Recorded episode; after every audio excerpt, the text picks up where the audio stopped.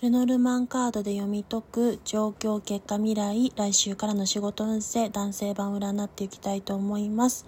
状況のところにコウノトリのカードが出ておりそして結果のところに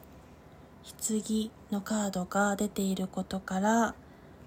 2つが合わさると重要な変化を伴わない変化ということで仕事を変えたり移動転勤などといったことが状況的に起こり得ることを示唆しております。そして仕事の内容や状況が変わることも伴うことも暗示しており創造的な仕事に取り組むことになる可能性があることや変化を恐れないでそのために行くことが大事だということを説いております。変化することから何かが生まれてくるというところと故郷で仕事をする。というところも出ております。そして棺の結果のところの意味合いとしては死の意味が棺はあの生死の死の意味がつきまといますのでそれによって始まりがあれば必ず終わりがやってきてそして終わりがあれば再生していくように切り捨てなければいけないことを終わらせることで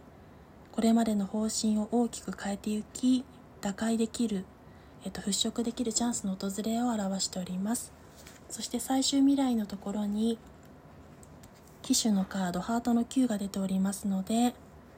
読み解いていきますが仕事や学業の上で重要な情報や良きニュースがやってくる時です。良い話やチャンスが舞い込む時であり貴重な情報のやり取りを交わせるでしょ